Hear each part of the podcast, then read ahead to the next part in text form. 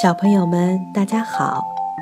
今天我要给你们讲的故事叫做《小问号克雷》，作者希尔克·沃尔夫鲁姆。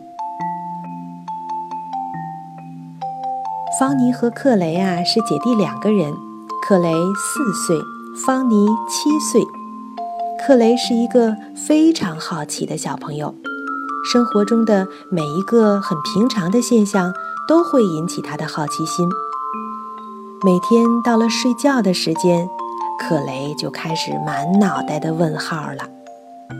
而对克雷来说，姐姐的脑袋瓜里永远有着抖不完的故事，什么问题到了姐姐那儿都能迎刃而解。那么，小克雷都问了姐姐一些什么样的问题呢？今天我要继续给大家讲小克雷问的第二个问题：为什么要给复活节鸡蛋搭个窝？今天，爸爸带着方尼和克雷在森林里收集了好多树枝和青苔。过两天，他们将一起打造一个。复活节蛋窝。克雷满心盼望着，却又忍不住问：“姐姐，你说为什么复活节鸡蛋会刚好藏在这个窝里呢？”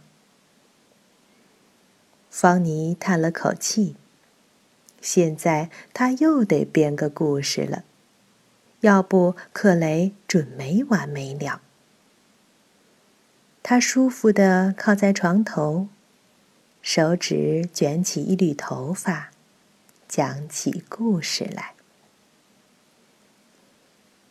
许多年前，复活节鸡蛋还不是由兔子派送的，而是母鸡们自己解决。它们既下蛋又送蛋，可是母鸡们的视力实在是太差了。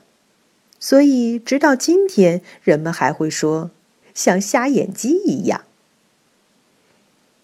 母鸡们从花园上空飞过，来不及好好瞄准，就随便把蛋扔下来。有的蛋掉在屋檐上，有的掉进水桶里，有的甚至摔碎了。到了复活节那一天。人们总要花相当长的时间来找鸡蛋，还有的人根本找都找不到。有个叫汉斯的邮差，就是这样的一个倒霉蛋。他在复活节那天总是连一个鸡蛋也找不到，有时甚至到了圣诞节，他才从后院的肥料堆里发现了一个鸡蛋。这时的鸡蛋当然已经变成臭鸡蛋了。这样的送货服务太糟糕了。作为邮差，汉斯马上想到，得给母鸡们造一个信箱。我们邮差也不能把信随处乱扔啊。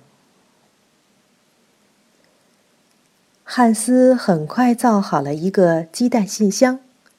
这是一个四四方方的木盒子，上方有一个投弹口，木盒子里面铺了一层软垫儿，以防止鸡蛋摔碎。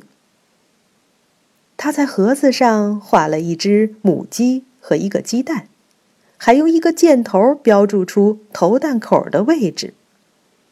母鸡们当然很快就发现了这个独特的鸡蛋信箱。但是它看上去倒更像一只关母鸡的笼子。为了表示他们的不满，母鸡们不仅没在里面下一个蛋，反而经常在上面拉鸡屎。汉斯当然很失望，不过他没轻易放弃。他从图书馆借回厚厚的书，开始研究鸟类的生活习性。终于有一天，他明白了，鸟类是把蛋下在窝里的。